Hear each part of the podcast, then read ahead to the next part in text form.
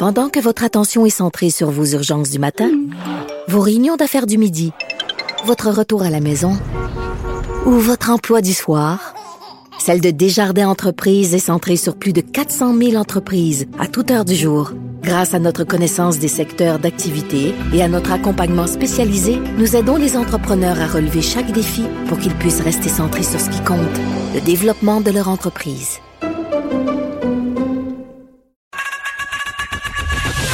Geneviève Peterson. Une animatrice pas comme les autres. Cube Radio. On parle avec Nicole Gibault. Salut Nicole. Bonjour, Geneviève. Une juge qui tranche que les policiers n'ont pas à donner d'avertissement avant d'émettre euh, des tickets COVID-19. Oui, puis euh, je pense que ça va faire réfléchir certaines personnes parce que c'est vrai que quand on regarde le décret, il n'y a pas d'obligation statutaire réglementaire à cet effet-là. Puis je pense que le juge ou la juge a, a tout simplement lu le décret qui, comme tout, toute personne, comme tout juriste, dit, écoutez, ce sont des pratiques qu'on a demandé, que le gouvernement a dit, écoutez, si vous pouviez, puis, puis les policiers sont pas obligés de le faire, c'est discrétionnaire. Alors oui, ils pouvaient ou non euh, seulement donner un avis, mais ça c'est c'est comme un peu dans toute chose. Si on circule sur la route, souvent on va, euh, ça dépend des infractions évidemment, la Geneviève, là, pas toutes les infractions au code de la route, mais souvent au code de la route, un policier nous arrête, nous demande nos, nos permis, nos enregistrements, etc. Dit bon, écoutez, euh, bon voilà, on donne quelques explications ou la personne donne des explications et dit bon, ok, je vous donne un avertissement. Techniquement, euh, c'est une discrétion qu'il utilise là, à ce moment-là. Donc c'est la même chose dans cet article-là pour le décret, euh, dans, dans la question du décret sur la loi sur la santé et sécurité publique. Et euh, non, le juge n'a pas pris ça comme défense. Écoutez, il m'a pas averti avant, il m'a donné un billet, puis puis en plus je vais, je vais ajouter que cette personne-là a dit au tribunal et je me suis conformée à sa demande, puis je suis partie, puis il a donné quand même. Et il, a non, mais il était trop tard, là. C'est parce qu'à un moment donné, euh, tu sais, quand tu dis à, à, tes enfants, là, là, je vais vous donner trois avertissements.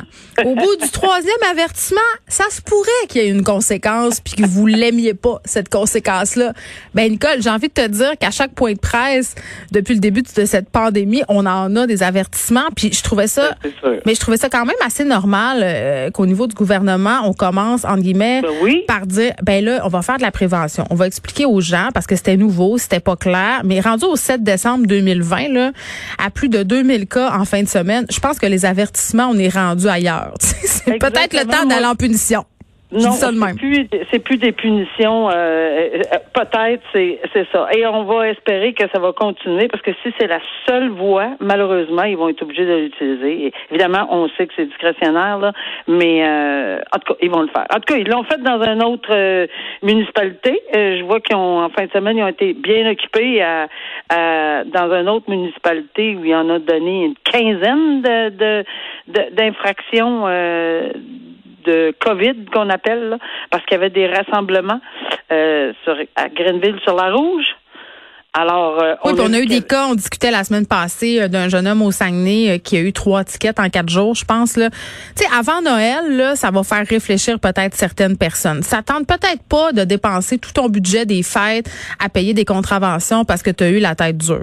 Hein? Mais en plus, Geneviève, j'ajoute que ces gens-là, on les a entendus, on les a vus, on les, on a écouté ce qu'ils ont à dire, Mm. on s'en fout, on, on les veut les billets, on va les contester, on va gagner, on va pas, on va, on les paiera pas, etc. Mais Ça, on voit il y a des que- conséquences. Il y en a des conséquences et puis évidemment, ils vont subir les conséquences. Alors, est-ce qu'ils vont ah, ah, tu sais, c'est- c'est c'est ça qui arrive quand on veut défier la loi, puis qu'on pense qu'on a toutes les raisons justifiées de le faire. Point à la ligne, on décide que c'est nous autres qui avons raison. Puis tu peux pas dire que tu n'étais pas au courant.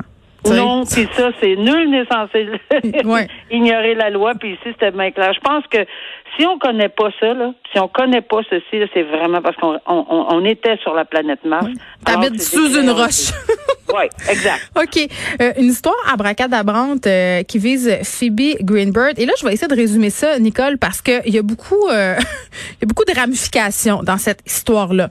Phoebe euh, Greenberg, c'est l'héritière d'une grande fortune canadienne.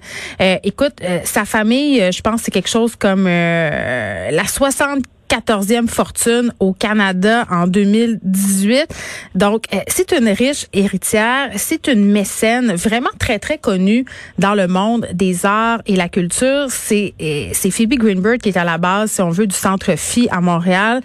Euh, et elle a fait beaucoup de choses pour le monde des arts. Elle, a donné beaucoup d'entrevues, on la connaît bien. Mais là, euh, un côté un peu plus sombre d'elle, vraiment, est révélé au grand public ce matin. Moi, quand j'ai lu ça dans la presse, je suis tombée en bas de ma chaise, littéralement. Euh, il y a un procès en ce moment qui a lieu, euh, qui met Madame euh, Greenberg un peu sur la sellette. Puis ça se passe entre elle et son ancienne assistante. Et là, les deux femmes s'obstinent à savoir est-ce que cette ancienne assistante-là détourné, dérobé des Donc, on parle de 15 millions de dollars ici à Phoebe Greenberg, ou c'est Phoebe Greenberg qui a un peu dilapidé son argent n'importe comment. Euh, c'est pas occupé de qu'est-ce qui se passait avec justement son financement, ses comptes, son argent. Euh, et euh, bon, euh, Sandra Testa en aurait profité. Donc vraiment, les deux femmes se livrent quand même à une joute assez intense. Puis mélangé à tout ça, on a des gens liés au crime organisé. On a des paiements en argent pour des chirurgies esthétiques, des voyages, des yachts, des avions.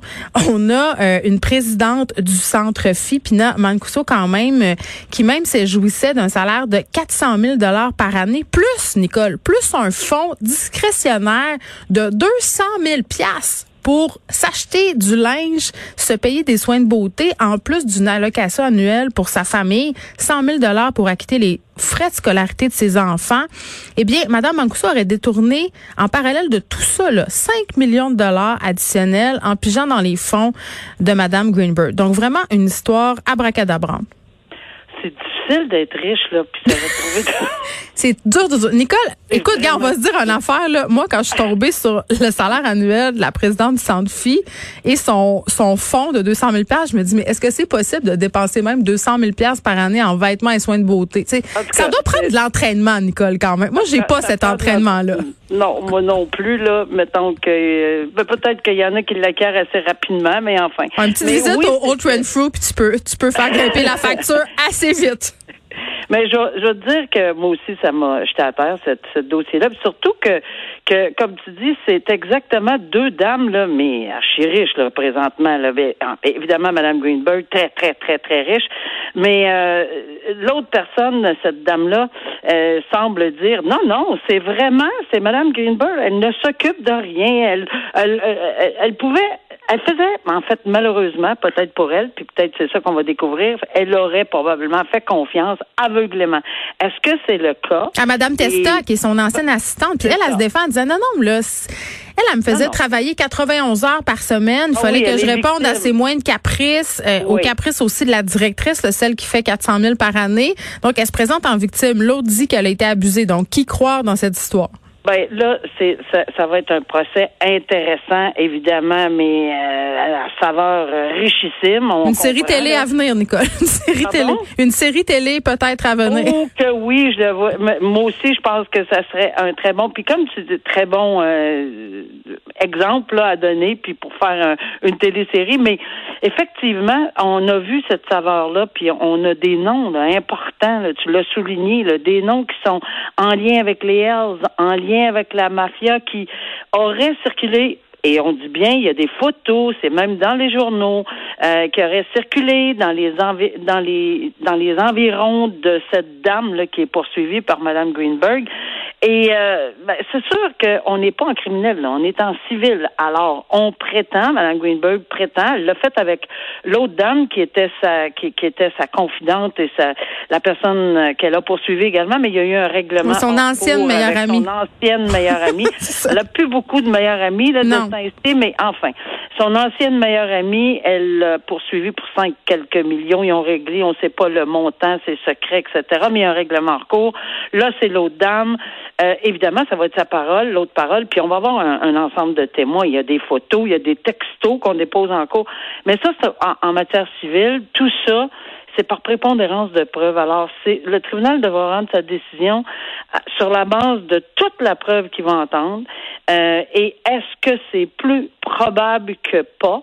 Que euh, elle a fait la démonstration que cette dame-là lui a carrément subtilisé le montant euh, qu'elle avance, là, Madame Testa, Mhm. qu'elle aurait subtilisé ou enlevé ou euh, sorti des fonds sans permission, parce que c'est sûr que si on y voit Ben, euh, c'est ça. une Attends, je, trouve ça important ce que tu dis là, des fonds sans permission, parce qu'il y a le comportement de deux grandes banques aussi euh, qui sera scruté à la loupe par le juge de la Cour supérieure, euh, David. Arcolé. Oui.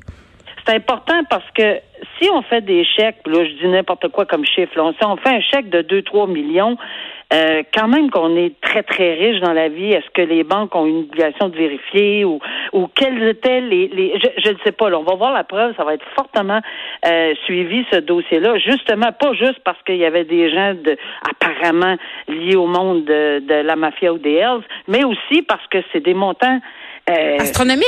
astronomiques. Sandra euh, Testa, qui est allée en voyage euh, justement en Europe avec deux hommes liés au crime organisé, qui auraient des liens avec le crime organisé. On parle aussi euh, d'échanges d'argent, 2,7 millions de dollars, Nicole découvert dans Cash. un sac de sport. Oui, oui, ça, c'est juste, on ouvre la petite valise, ça, c'est même pas dans les télé, c'est ré- réalité, là, c'est, on voit ça dans la fiction, là, on ouvre les valises, les, les petits sacs de hockey, là. Prends un gros sac. Puis, gros, ah, c'est pas, ouais. euh, et, et, et en 2,7 millions, puis on dit qu'il y aurait eu un malaise quand on aurait ouvert le sac, euh, peut-être. Je sais pas. Hein? Pe- Peut-être qu'un malaise, d'où ça, d'où ça vient, c'est, tu sais, je veux dire, on voit euh, une coupe de 100 piastres euh, dans une liasse, puis on dit, oh, qu'est-ce qui se Mais là, on parle de 2,7 millions. Là. Et évidemment, il y avait des comptes de dépenses à 100 000 que- qui flyaient, puis si on me permet l'expression, là, rapidement, là, on avait des budgets de, de incroyables. Mais, encore une fois, est-ce que c'était consenti? Est-ce que c'était un aveuglement volontaire de Mme Greenberg? Est-ce qu'elle avait donné carte blanche? Qu'est-ce qu'elle avait dit aux banques? Comment euh, elle- administrait ou elle voyait l'administration de son argent? C'est beau avoir des millions et des millions et des millions, mais... euh, Mais là, pour pas se préoccuper de qu'est-ce qui se passe avec 15 millions de dollars, faut être lousse un peu, Nicole. C'est ce que j'ai envie de te dire. On va suivre ça, euh, l'issue de ce procès, à savoir qu'est-ce qui s'est passé avec cet argent qui est en Ouais. fait l'argent de Phoebe Greenberg et qui aurait été administré un peu tout croche, c'est ce que je comprends. Nicole, on se reparle demain. Merci. Merci. À bientôt. Au revoir.